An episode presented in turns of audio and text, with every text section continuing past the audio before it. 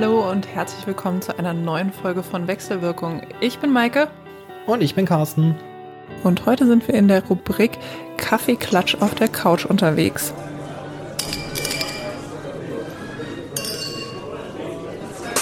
Und es darf wieder gesoffen werden. Schöner Einstieg. ich finde es auch prima. Zwar nicht bei uns, sondern in England. Äh, es gab jetzt Lockerungen was die Ausgangsbeschränkung angeht und man darf in England jetzt wieder draußen trinken. Und das wurde auch sehr gerne angenommen und ich sag mal, laut Handelszeitung, die war vom 15.04., wurde an den ersten Öffnungstagen 113 Prozent mehr Alkohol konsumiert als 2019. Kann ich mir gar nicht vorstellen. Und Warum? das bei Minusgraden. Bei Minusgraden. Echt? Was also, so kalt? Es waren, ja, es waren winterliche Temperaturen und es war auch nur der Außengastronomiebereich offen. Also tatsächlich ging, jetzt muss ich gerade nochmal schauen, die Essensbestellungen um 11,7 Prozent zurück. also es wurde wirklich Bier, Wein, ja, andere alkoholische Getränke außerhalb von Pubs konsumiert. Und ja, wir wollen es jetzt gar nicht so hochhalten, ne? aber die Sache ist, was haben die Menschen für eine Sehnsucht gehabt, das wieder tun zu können? Und darum soll es eigentlich auch heute gehen. Nicht um die Sehnsucht nach dem Alkoholgenuss mit Freunden, sondern wir möchten uns heute mal über Corona unterhalten. Ja, ich weiß, schon ein bisschen abgetretenes Thema, aber ähm, uns geht es natürlich ein bisschen um die psychologischen Mechanismen, um die Folgen aber vielleicht auch natürlich um die Vorteile oder Glücksmomente, die man vielleicht während der Corona-Zeit auch erleben kann. Also wir wollen natürlich jetzt nicht nur alles negativ irgendwo darstellen, sondern auch aus einer positiven Sicht versuchen zu betrachten. Ich habe gerade irgendwie die ganze Zeit über dieses Minusgrade nachgedacht und da dachte ich mir so, also wir Deutschen, wir gehen auch auf den Weihnachtsmarkt und stellen uns bei minus fünf Grad oder auch kälter hin und äh, trinken den ein oder anderen Glühwein. Das ist richtig, aber dass es halt in ähm, so einer geballten Menge passiert ist, hat einfach definitiv nichts damit zu tun, so, ah ja, man trinkt mal gern was draußen, sondern es hat den Menschen gefehlt. Ja, ist mir schon klar. Ich ja, natürlich nur ein ist das so ein Klischee gegenüber Engländern, aber ich denke mal, bei uns in Deutschland sehe ich das ähnlich kommen. Wenn es dann wirklich wieder heißt, die Gastronomie auf, aufgemacht werden, Natürlich, das war doch schon letzten Sommer der Fall, als ich irgendwie da durch München gelaufen bin und äh, zu dem Zeitpunkt die Außengastronomie in München offen hatte. Es war irre, was da los war. Also die ganzen Biergärten waren voll. Ähm, auf dem Viktualienmarkt standen die Leute mit ihren Weingläsern da und es hat irgendwie, oder es hat nicht danach ausgesehen, als hätte es Corona jemals gegeben. Mhm. Ja, und ich bleibe auch dabei. Also es geht da nicht unbedingt um den, um den Alkoholgenuss an sich, sondern einfach um das Beisammensein. Ja. Ja, dann kann ich ja wieder mit meiner Bindung anfangen. Wie immer, ne? Bindung, das Grundbedürfnis der Menschen. Und ich sag mal, gerade in der Corona-Zeit ist es ja wirklich ziemlich zu kurz gekommen, dass man diese sozialen Kontakte hatte, dass man Menschen wirklich gesehen hat, anfassen konnte. Und somit bricht ja auch ein ganz, ganz großer Teil einfach für uns weg, der so viel Positives für unser Wohlbefinden gibt. Ja, und da sind wir ja an für sich auch bei dem Thema Vereinsamung während der Corona-Zeit. Mhm. Also man liest es sehr häufig, gerade was psychische Störungen angeht, dass da schon eine Anhäufung wohl vermutet wird, muss man ja tatsächlich sagen, weil es ist noch gar nicht so in den Kliniken angekommen, weil es ja bekannt ist, dass man sehr lange Wartezeiten hat, mhm. um ähm, dran zu kommen bei einer Therapie. Aber bei Sorgentelefonen ja. ist ein starker Anstieg einfach an Hilfsbedürftigen ja. passiert. Hattest du da eine Statistik zu? Ja, hatte ich. Ähm, warte, lass mich mal schauen. So, jetzt habe ich die äh, Statistik gefunden. Also es gab einen Anstieg von 2019 auf 2020 von knapp 5 Prozent bei den Telefonanrufen beim, bei der Telefonseelsorge. Was aber ganz spannend war, dass die Chats oder beziehungsweise die E-Mail-Beratung recht weit hochgegangen ist. Also da hat die Zahl ist von 19.540 auf 33.578 gestiegen von 2019 auf 2020. Da würde mich jetzt mal interessieren, wie da der Anteil der jüngeren Menschen ist. Ich kann dir nur die Altersstruktur geben. Am Telefon sind 7% zwischen 20 und 29, wohingegen bei den Chat und Mails die Gruppe der 20- bis 29-Jährigen 32% ausmachen. Mhm.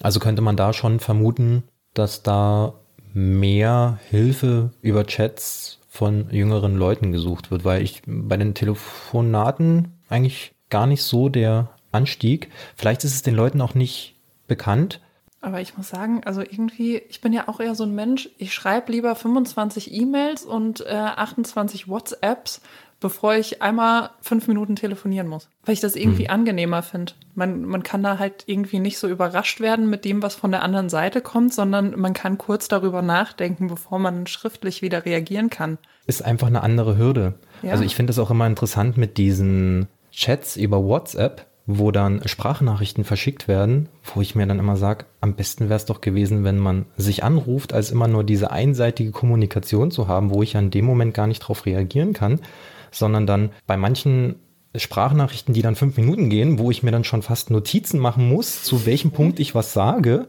damit ich nichts auslasse, wo ich mir denke, warum ruft ihr nicht einfach an, ne?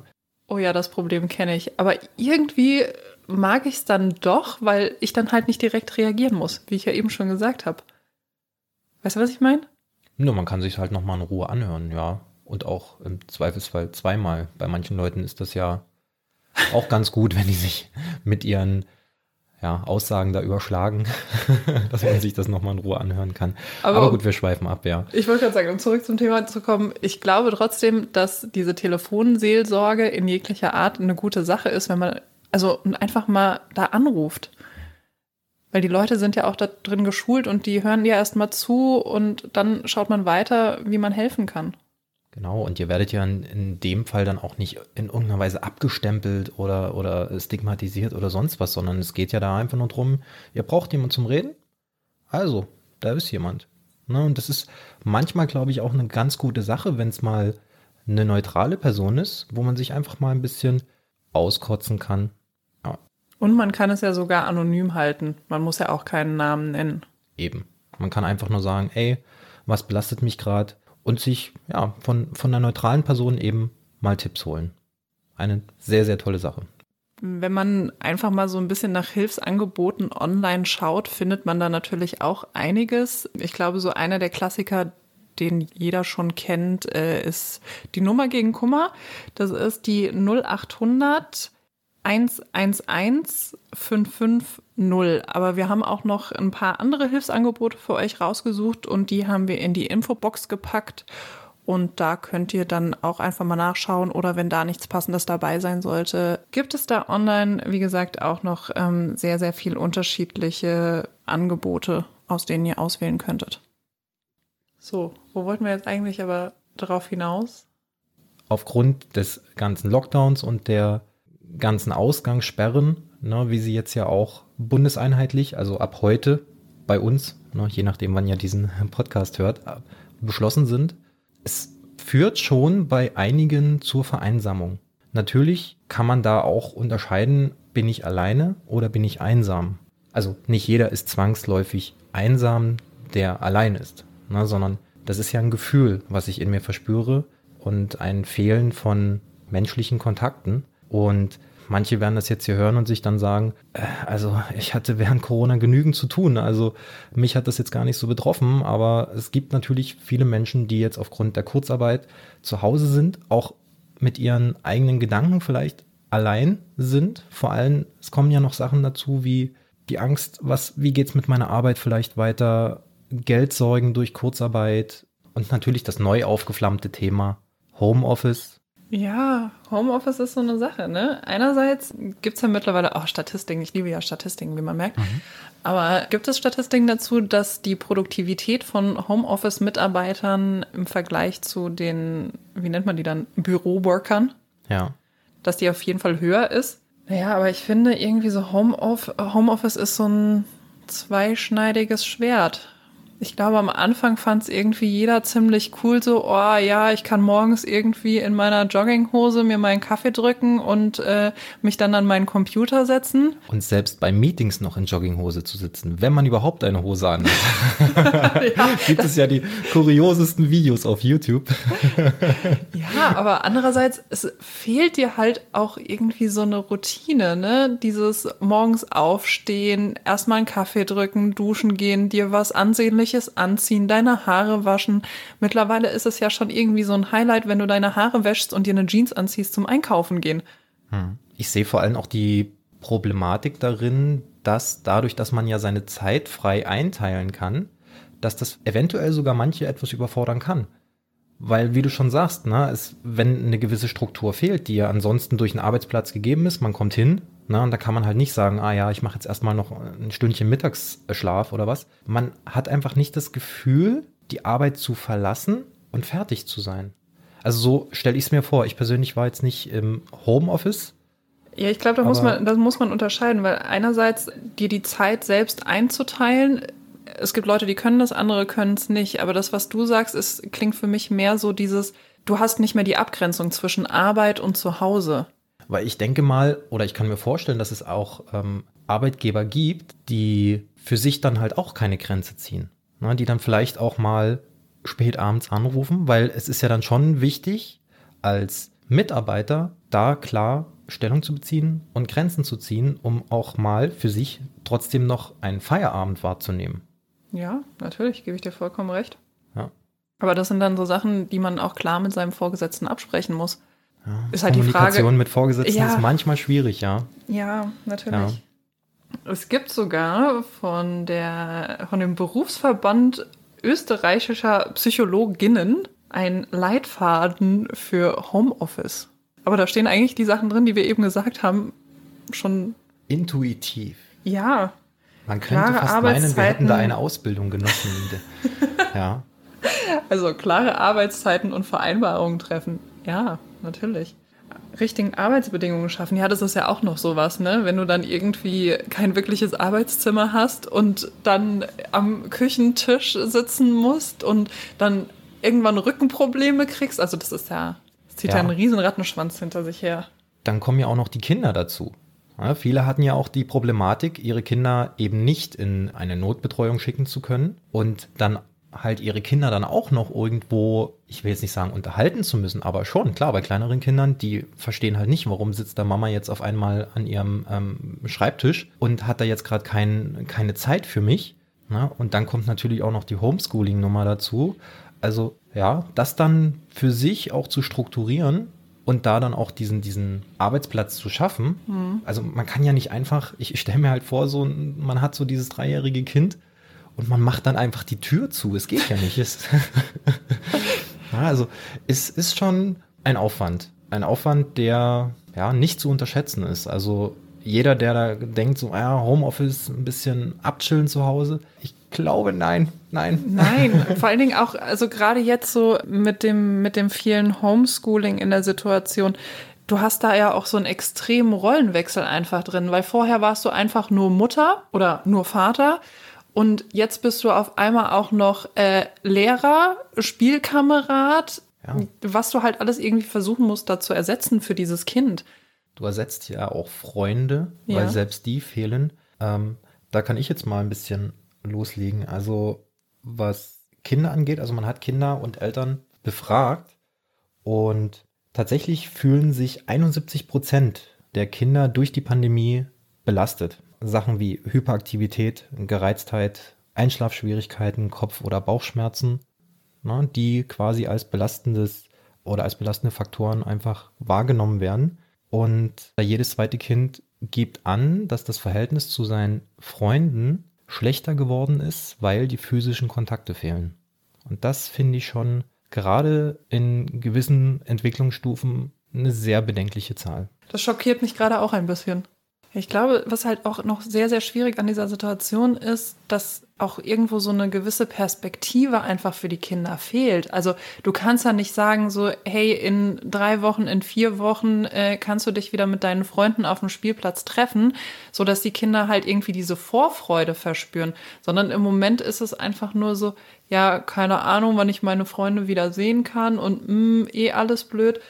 Ist leider, ich, ich meine natürlich, keiner hat dafür irgendwo jetzt ein, ein ultimatives Rezept, wie, wie man damit umgeht, aber Kinder brauchen da in der Richtung einfach auch eine gewisse Kontinuität. Und die fehlt natürlich oder ist schwer zu gewährleisten, wenn man jetzt vom Inzidenzwert abhängig macht, okay, heute geht's in die Schule, morgen wieder nicht. Das ist halt unheimlich schwer auch für, für Kinder, dass dann, ne, die freuen sich ja auch regelrecht darauf. Also wir hatten es ja hier in Nürnberg auch, ne? Hm. Äh, da hieß es irgendwo, ja, ihr dürft in die Schule und am Montag erfährt man dann, ja, nee, heute ist wieder äh, oder ab morgen ist wieder dicht. Na, also dann waren die einen Tag in der Schule und, und dass mal eine Sehnsucht nach der Schule aufkommen würde, hätte ich, wenn ich an meine Kindheit zurückdenke, nicht gedacht.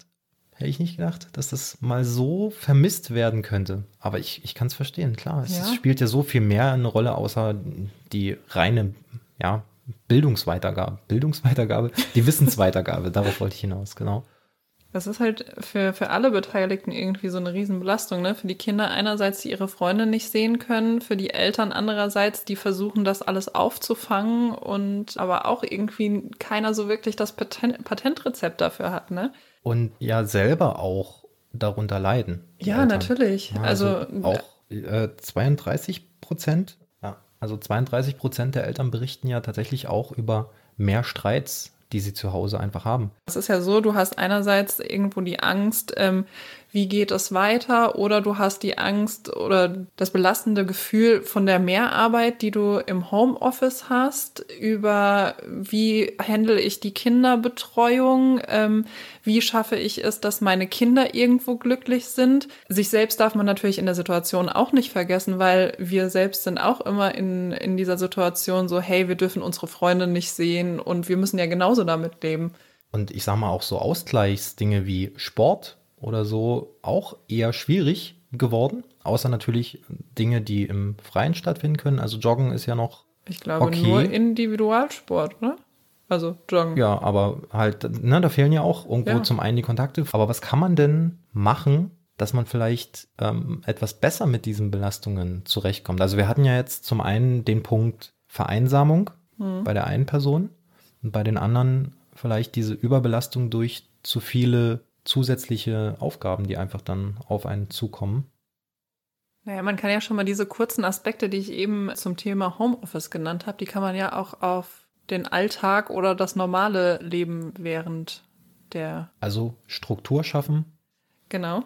Nicht zu lange schlafen. Ja. Also aufstehen, so wie man üblicherweise auch aufstehen würde. Ja, sich seinen Kaffee drücken, duschen und aus der Jogginghose raus dann fühlt man sich schon wieder wie ein ganz anderer Mensch. Auf die Jogginghose verzichten ist schon schwer. Naja, aber die kannst du ja dann abends wieder anziehen, wenn es dann Zeit ist für den entspannten Teil des Tages. Mhm. Und den Tag vielleicht auch nicht anfangen mit Netflix. Nein, um Himmels Willen. Sondern halt eine klassische Tagesstruktur beibehalten. Ja. Rausgehen. Ja. Spazieren gehen ist ja gerade ein neuer Trend, ein neu aufkeimender Trend geworden. Weil was soll man machen? Klar, man muss natürlich an die frische Luft und das beste Mittel dafür ist natürlich spazieren gehen. Man tut was für sich, man kommt wieder in Bewegung, man bringt wieder alles auch so ein bisschen ins Laufen. Mhm. Und zum Spazierengehen ziehe ich auch mal die Jogginghose aus. Wow, bin ja. geschockt. Ich habe leider keine Ausgeh-Jogginghose. Es wird dein nächstes Weihnachtsgeschenk, eine Ausgeh-Jogginghose. Ich habe vor kurzem sogar einen Artikel über Spazierengehen gelesen. Da ging es darum, dass es nicht nur unserem Körper, sondern auch unserer Seele und den Emotionen gut tut. Also da ging es auch darum, dass sie nicht gesagt haben, hey, ihr müsst unbedingt in die Natur rausgehen zum Spazieren, sondern da war auch sogar eine Studie dabei, dass zwölf Minuten über einen Campus laufen oder auch einmal um den Block laufen schon einen großen Effekt hat. Hm. Also ist ja so ein bisschen dieses Thema der Abgrenzung einfach. Gerade in Bereichen wie Homeoffice oder halt ne, belastenden Situationen jetzt auch auf Arbeit, ist es halt mal gut, auch rauszukommen, raus aus dieser Situation, womit man ja dann auch vieles assoziiert, also auch mit diesen Räumlichkeiten und sich dann einfach, ja, ich sag mal, emotional von den Belastungen zu lösen, indem man rausgeht. Ja, aber es ist ja nicht nur für die Psyche, sondern wir haben ja auch gesagt, für den gesundheitlichen Aspekt relativ wichtig. Und da gibt es ja mittlerweile Empfehlungen von der WHO, wie viel Sport gesund ist oder angebracht sein soll. Und da gehen sie, glaube ich, davon aus, dass du 150 Minuten pro Woche moderat dich bewegen solltest. Genau, also mit moderat ist dann schon aber gemeint, dass man wenigstens täglich 30 Minuten, 20 bis 30 Minuten ins Schwitzen etwas kommt. Also auch gern mal das Tempo ein bisschen beschleunigen beim Spazierengehen, um da vielleicht auch ein bisschen mehr ins Schwitzen zu kommen oder wie beim Wandern auch mal ein paar Steigungen mitnehmen. Hilft. Man glaubt es nicht, weil es sowas Simples ist, aber es hilft. Ja, ähm, was denn noch? Soziale Kontakte natürlich pflegen, auch wenn sie nicht so sind, wie sie vorher waren, aber dafür gibt es ja nun mal Zoom, Skype, Jingelingeling, Werbung, Jingeling, Ende. ja, es gibt diverse Plattformen und sie sind auch besser geworden. Also ist mir aufgefallen, man hat nicht mehr so dieses Gefühl, jemand anderen so, also dass es so statisch ist und man so eine Person immer so, so krass ausreden lassen muss und da immer eine Pause lassen muss. Mhm. Weißt du, was ich meine? Ja. So dieses, äh, äh, nee, was wolltest du sagen? Sondern man kann sich schon normal unterhalten mittlerweile, auch über ja, diese Videoplattform und vor allem, man sieht die andere Person. Das ist natürlich auch nochmal was anderes, als nur jemand zu hören. Und was auch ganz cool war, wir haben vor kurzem mit Freunden ein Pub-Quiz online gemacht. Mm, cool. So mit zwei anderen Paaren. Und dieser Riesenvorteil davon war einfach für mich, ich konnte mit meiner Jogginghose auf der Couch sitzen und nachdem dieses Pubquiz beendet war, war nicht noch so, oh, jetzt müssen wir noch nach Hause und wer fährt und diese ganzen Fragen, sondern man war einfach schon zu Hause und konnte dann einfach ins Bett gehen. Und wenn sich die Frage nicht stellt, wer fährt, was haben dann beide gemacht während dieses Pubquiz? Wasser getrunken. ja, werden wir wieder bei dem Thema Alkohol. Die Problematik ist natürlich, dass ich habe da jetzt keine Statistik, dafür ist immer Maike zuständig. Nein, aber äh, mir ist in meinem Kreis aufgefallen, dass die Leute schon häufiger abends so ein Feierabendweinchen oder Bierchen trinken, was sie sonst vielleicht unter der Woche gar nicht so getan hätten. Also meine Studie, die ich gefunden habe aus dem Jahr 2020, die widerlegt das gerade. In der steht drin, dass der Alkoholkonsum in Deutschland sich nicht signifikant verändert hat seit der Pandemie. Ja, Warum glaube ich das nicht? Warum glaube ich das nicht? Vielleicht, weil, weil, ich einen gewissen Unterton dabei hatte, als ich das gesagt habe. Du kannst gerade mal über die Studie noch etwas erzählen, warum mhm. du da jetzt diesen Unterton drin hattest und ich suche das mal raus. Okay. Also in der Studie, es war eine Online-Umfrage, in der als Variablen zum einen der Alkoholkonsum als Trinkfrequenz, die Quantität sowie auch das Rauschtrinken erfasst wurden.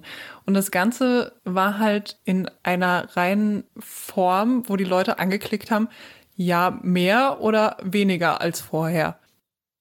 Und was ich auch noch ganz spannend bei der Studie fand, war, dass es wohl weniger Rauschtrinken gab. Was vielleicht auch einfach nur daran liegt, dass die Leute keine Gelegenheit mehr dazu hatten, sich miteinander in den Rausch zu trinken. Und so alleine Rausch trinken macht ja keiner. Also es macht sicherlich auch Sinn, dass der Bierabsatz prinzipiell etwas eingebrochen ist. Mhm. Da ja die ganzen Kneipen, Restaurants, es ist ja alles zu.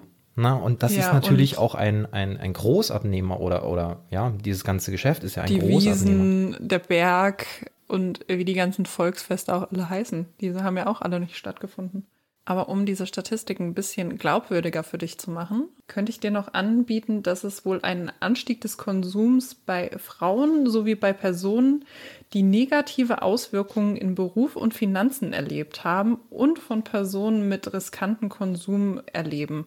Hm. Also, dass gerade eine Sucht durch so ein einschneidendes Erlebnis oder durch solche Belastungen verstärkt werden kann, klingt für mich auch sinnvoll. Oder, oder sinnig ganz einfach, dass, ja, man ist ja noch mehr mit sich allein und hat halt noch mehr auch die Gelegenheit dazu. Ja. Ja.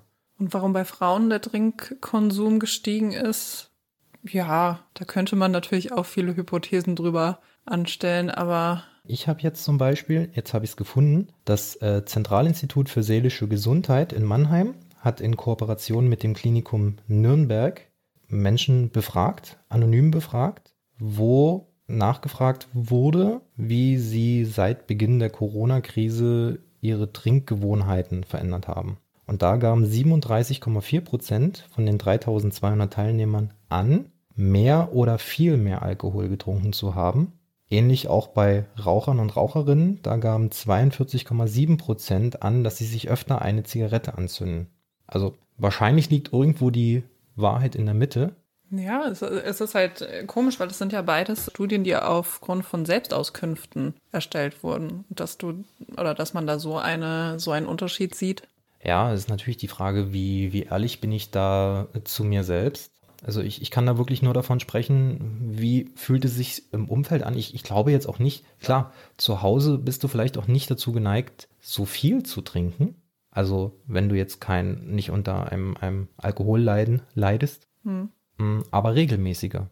Aber da wären wir auch wieder bei der Struktur. Wenn man einfach eine Struktur beibehält und sein Gläschen Wein nur am Wochenende dann trinkt, dann könnte man den Alkoholkonsum schon wieder reduzieren, der sich während der äh, Pandemie vielleicht langsam eingeschlichen hat. Es ist jetzt natürlich auch die Frage, was bringt denn die Menschen dann dazu, mehr zu trinken? Gehen wir doch mal so ran, gehen wir mal ein bisschen weg von Statistiken. Was könnte mich denn dazu bewegen, jeden Tag abends ein Bierchen zu trinken. Also wenn ich jetzt von mir ausgehen darf, würde ich sagen, ich muss halt den nächsten Tag nicht raus. Das ist ja einfach das. Ja, wenn ich halt in Kurzarbeit bin und halt den nächsten Tag nicht auf Arbeit muss, hat man natürlich eher so dieses, ja, wie du schon gesagt hast, dieses Wochenendfeeling einfach. Mhm.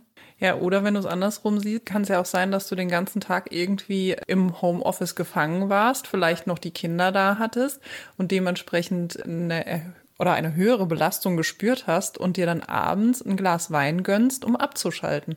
Was du vielleicht sonst halt auch eher nur an dem Freitag gemacht hast, weil du dir gedacht hast, boah, juhu, endlich habe ich die Woche überstanden. Klar, kann man sich ja durchaus auch erklären mit der ungewöhnlichen Situation einfach. Ja. Aber wir müssen uns natürlich dafür klar aussprechen, jeden Tag ist einfach nicht gut.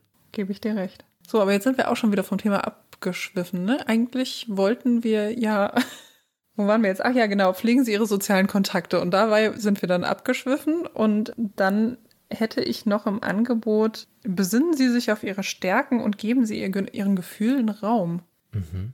Klingt für mich etwas, was ich sogar fernab der Pandemie empfehlen würde, dass man Gefühlen seinen Raum gibt. Also gerade in der heutigen Leistungsgesellschaft hat man ja einfach prinzipiell die Problematik, weniger die Möglichkeit zu haben, Gefühlen ihren Raum zu geben oder diese einfach mal herauszulassen. Kein Mensch ist ein Stein, auch wenn es manche gerne wären, aber so ist es.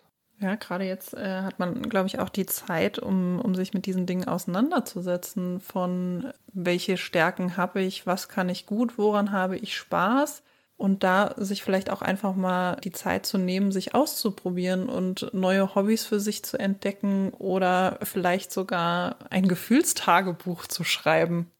Klingt erstmal ein bisschen komisch, weil viele sich gar nicht vorstellen können, wie viel das wirklich bringt, täglich mal aufzuschreiben, was habe ich denn alles an Positivem erlebt, weil man neigt natürlich in diesem Grübelzwang, mhm. in dem man sich ja durchaus verlieren kann. Man neigt eben dazu, so positive Dinge so ein bisschen auszublenden, weil man halt so in diesem Negativen ist. Und auch wenn man täglich die Klotze anschaltet, man hat ja immer nur die neuesten Zahlen und alles negativ und nochmal verstärkt, also nochmal eine Verstärkung des Lockdowns und auch mal diese negativen Dinge nicht zu ignorieren, aber einfach für sich einfach diese positiven Dinge auch wieder mehr in den Vordergrund zu bringen. Und dafür halte ich so ein Buch, also ein, ein, ein Tagebuch zu führen, für eine äußerst sinnvolle Angelegenheit. Auch wenn sich anfangs, denke ich, sehr befremdlich anfühlt. Aber das, was man sich halt in den Hinterkopf bewahren muss, es liest ja niemand außer man selbst. Ja, und auch wenn man es nicht mal aufschreiben möchte, dass man vielleicht abends einfach, äh, bevor man ins Bett geht, kurz in sich geht und sich die fünf Minuten nimmt, um sich vielleicht einfach nur drei positive Gedanken, die man an dem Tag erlebt hat, nochmal in den Kopf zu bringen und mit dem Gefühl dann einzuschlafen. So hast du jetzt eigentlich auch schon wieder extrem viele Punkte abgedeckt. Einmal grübeln, einschränken, dann, oh, wird mit empfohlen, ja? Ja, ähm, die Entspannungsübungen ist ja auch so eine Art der Entspannungsübung, was ich gerade gesagt habe mit diesen abends mit den fünf Minuten. Und die kann man natürlich auch noch weiterführen mit Meditation, Achtsamkeitsübungen, PMR. Habe ich noch irgendwas Großes vergessen? Fällt dir noch mehr ein? An Braucht es, glaube ich, auch gar nicht. Also man muss sich jetzt nicht äh, über progressive Muskelrelaxation irgendwo belesen oder es sei denn, man möchte da vielleicht ein bisschen tiefer in diese Materie gehen. Aber ja, sich diese, diese Auszeiten zu nehmen, wo man einfach wirklich mal medial etwas abschaltet und sich die Zeit für sich selber nimmt, das ist eigentlich schon Meditation. Ja. ja für viele ist das immer so ein Buch mit sieben Siegeln. Was macht der da, wenn der da so sitzt? Hm? Ich sag's mal offen, nichts. Und das ist eigentlich auch die Idee dahinter. Ne? Ja. Gedanken frei machen ist eigentlich nichts anderes als mal daran zu arbeiten, nichts zu tun. Und für viele ist es heutzutage mittlerweile eine Arbeit geworden oder ja, schwer das geworden, stimmt. das hinzubekommen. Und ja, ist ein Rat, den ich auch immer sehr gern gebe. Und es darf auch gern dann mal eine halbe Stunde sein. Am Anfang fühlt die sich an wie zwei Stunden und irgendwann spürt man einfach auch Effekte. Und ich war da, wo ich das erste Mal damit konfrontiert war, auch sehr skeptisch. Man ist da, glaube ich, als Mann auch nicht so ja, das ist ja eher Mann-Frauen-Ding gewesen. Ne? Jetzt mal auch mit dem Yoga und Co. Und mittlerweile mache ich es auch regelmäßig. Ich glaube, man muss dem Ganzen auch irgendwie mehr als ein, zwei Mal die Chance geben, weil bei den ersten paar Mal wirst du dir immer so denken, was mache ich hier eigentlich und wirst ja. mit deinen Gedanken immer noch irgendwie zurückkommen auf irgendwelche Themen, über die du gerade grübelst. Aber ich kann aus Erfahrung sagen, mit der Zeit wird es einfach besser und einfacher und dann merkt man auch, wie sehr es einem helfen kann. Ja. Und wem es am Anfang schwerfällt, wirklich das komplett auf Null runterzufahren, einfach Stück für Stück. Man muss nichts irgendwo übers Knie brechen, das bringt ja auch niemandem was. Nein, ja. da gibt es ja mittlerweile auf YouTube ganz tolle Achtsamkeitsübungen, ganz tolle PMR-Übungen, die man dann einfach mal laufen lassen kann. Und es kostet einen ja nichts außer die fünf ja. Minuten Zeit. Und die sollte man sich schon mal nehmen. Ne, auch mal für sich selbst. Definitiv. Ja. Was du eben noch äh, angesprochen hast, worauf ich auch noch mal zurückkommen wollte, war der mediale Konsum. Ist ja auch ein ganz umstrittenes Thema. Wie viel Medienkonsum ist noch gesund und wann sollte man es lassen? Also mal ein Netflix-Marathon darf schon mal sein. Ich habe jetzt aber eigentlich nicht von Netflix geredet, ich sondern. Ich mache hier echt Werbung für die. Ich krieg, ich krieg irgendwann mal wahrscheinlich so einen kostenlosen Account oder so. Ja, nee, ich habe eigentlich über so äh, Medien im Sinne von Nachrichten sprechen wollen. Mhm so mal diese Nachrichten ja, wie soll ich sagen, also da schwingt ja auch immer eine gewisse Unsicherheit mit, wenn sowas gesendet wird. Weil es ist ja eine Situation, die ist für alle neu. Alle Wissenschaftler geben jetzt schon momentane Stände ihrer wissenschaftlichen Arbeit heraus, obwohl sie sonst einfach bestimmten Dingen viel mehr Zeit geben würden, wo sie jetzt zum Teil gar nicht mehr können. Also ich möchte mit dem RKI zum Beispiel gar nicht tauschen. Da wird immer gefragt, hey, wie sieht's gerade aus? Und, und ein Wissenschaftler ist halt immer so ein bisschen auf die Neutralität bedacht, haut dann sein Ding raus und, und der Otto Normalverbraucher, auch ich, hört sich das dann an, denkt sich so, okay, klingt ja gar nicht schön. Ne? Aber das sind halt alles Wahrscheinlichkeiten, die auch zum Teil sehr gering sind, die, wie gesagt, ich finde medial vielleicht auch in der kurzen Zeit gar nicht so aufgearbeitet werden können, wie es eigentlich sein müsste. Und das macht natürlich noch mehr Druck. Ne? Man hat noch mehr das Gefühl, irgendwo, es nimmt kein Ende, obwohl wir ja trotzdem, ne, was Impfen angeht, was diese ganze Immunitätssache angeht, wir schreiten ja voran. Ne? Also es wird ja definitiv ein Ende geben, dieser Nummer. Ja, aber also ich habe das gerade auch bei mir selbst so beobachtet in oder am Anfang von Corona, dass man irgendwie ständig Nachrichten geschaut hat, dass man äh, gefühlt irgendwie alle zwei Stunden da einen neuen Input gekriegt hat bis ich dann auch selbst gemerkt habe, das bringt mir ja gar nichts. Ich glaube, es überfordert den Menschen einfach nur extrem, wenn du so eine Informationsflut auch aus den unterschiedlichen Perspektiven hast. Du hast einmal irgendwie im Fernsehen, wo du dir die Nachrichten anguckst, wo vielleicht was ganz anderes gesagt wird, als dann später in deiner Nachrichten-App oder irgendwo online, wo du geschaut hast. Deswegen, für mich war es sinnvoll zu sagen, okay, hey, ich schaue mir das einmal am Tag an, schaue mir abends am besten an, was es so Neues gibt und das ist dann auch gut. Ein zu sehr beschäftigen mit Dingen, wo man halt auch nicht in Gänze verstehen kann. Also es hat ja auch einen Grund, warum ein Virologe das einfach über Jahre lang studiert hat, gelernt hat und damit auch selber immer noch dazu lernt. Hm. Es gibt natürlich auch Raum für Verschwörungstheorien, was natürlich auch eine große Problematik in der Pandemie geworden ist. Hm. Wir brauchen da jetzt nicht nennen, wer oder wie oder was jetzt eine Verschwörungstheorie ist oder eben nicht aber die Meinungen sind schon sehr auseinandergegangen. Und das ist halt einfach ein Thema, was auch unheimlich gut zu nutzen ist, um zu polarisieren. Weil einfach schon die Wissenschaft sich in bestimmten Dingen nicht einig ist. Mhm. Nur man muss ja irgendwo einen Konsens finden, um damit arbeiten zu können. Ja, aber also da ist es dann auch gerade schwer, wenn ich das so von dir höre. Was ist dann die richtige Quelle für mich? Oder was ist das richtige Medium für mich, um mir am, einmal am Tag meine Nachrichten rauszuziehen?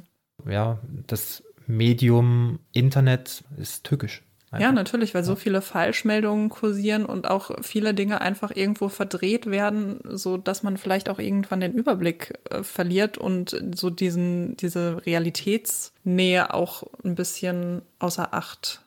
Schweres Thema. Also die Politik ist auch momentan in einem Fokus, den sie, glaube ich, vorher so auch noch nie hatte, weil halt einfach die Menschen auch vermehrt sich jetzt wieder Nachrichten anschauen, wo man es sonst vielleicht gar nicht immer täglich gemacht hat. Das ist ja auch einfach so ein Ding. Man, man verfolgt ja wirklich dieses Thema weiter, bildet sich eine Meinung, aber weiß eigentlich selber gar nicht, was ist jetzt richtig, was ist falsch. Ist es richtig, abends zu Hause zu bleiben? Das ist ja jetzt, glaube ich, das, was am meisten irgendwo auf, auf Widerstand gestoßen ist.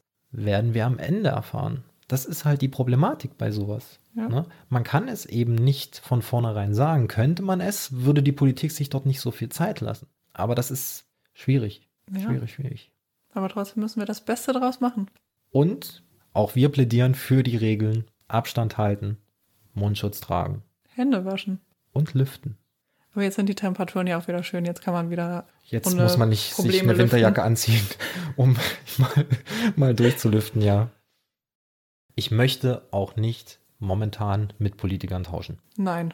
Mm -mm. Also die Entscheidungen, die gerade auch getroffen werden müssen, nein, also sollen die machen. Ich halte mich dran, was genau. gesagt wird, auch wenn ich da auch nicht mit allem einverstanden bin.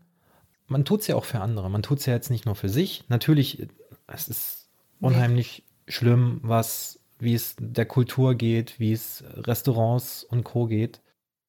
Aber wie gesagt, ich möchte auch diese Entscheidung gerade nicht treffen und auch verantworten.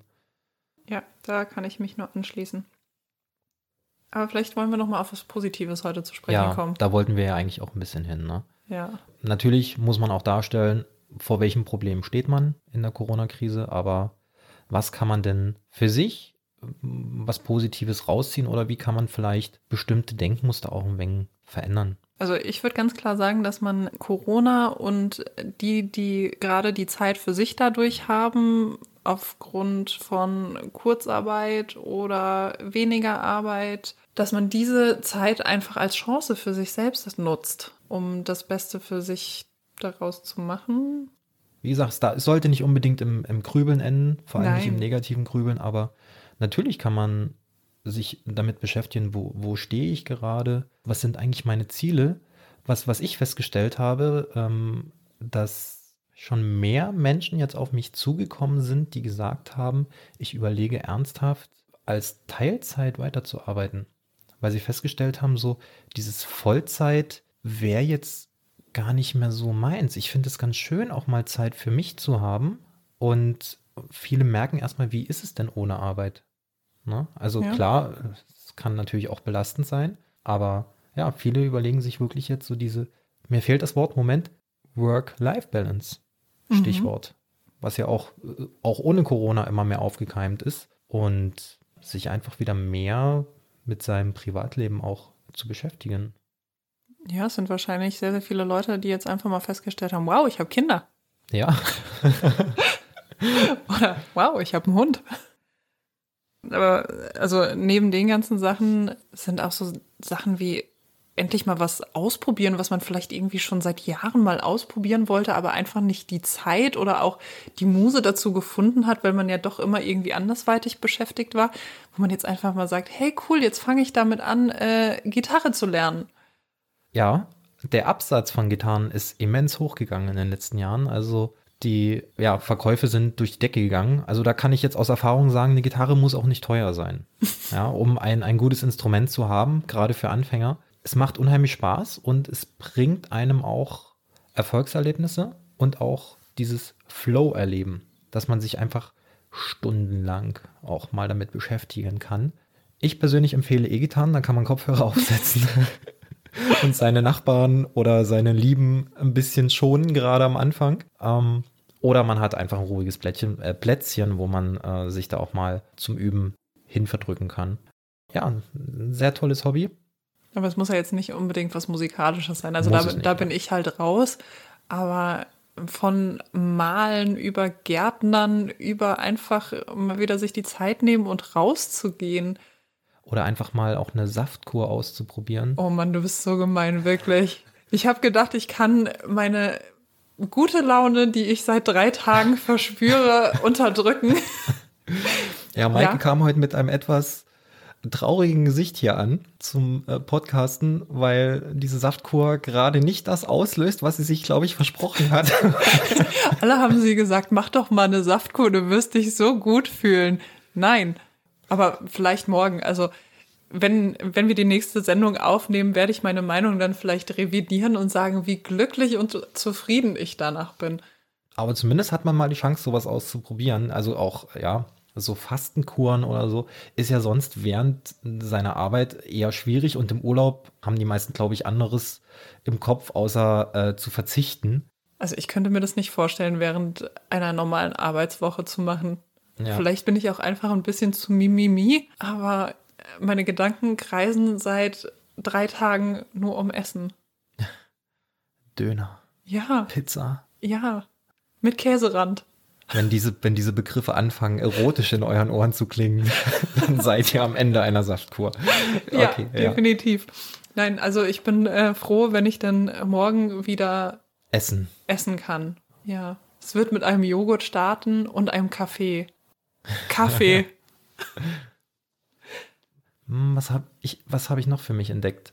Sport habe ich wieder für mich zurückentdeckt, weil ich habe zwar Sport gemacht, aber noch nicht so in der Menge, ja, also reden wir jetzt mal von dreimal die Woche eine halbe Stunde, ist für mich schon viel. Aber ja, stellt man auch fest, tut unheimlich gut. Vor allem, wenn man halt eben mal nicht von so einem stressigen Arbeitstag kommt. Natürlich, jetzt gehen wir auch mal wieder in Richtung Familie. Ja, man kann mit den Kindern auch einfach mal was in Ruhe spielen. Malen, basteln. Malen, basteln. Wo, wo man sonst vielleicht gar nicht die, die Zeit dafür hatte. So kann man eigentlich zusammenfassend sagen, dass man sich mal wieder Zeit für die schönen Dinge im Leben nehmen kann.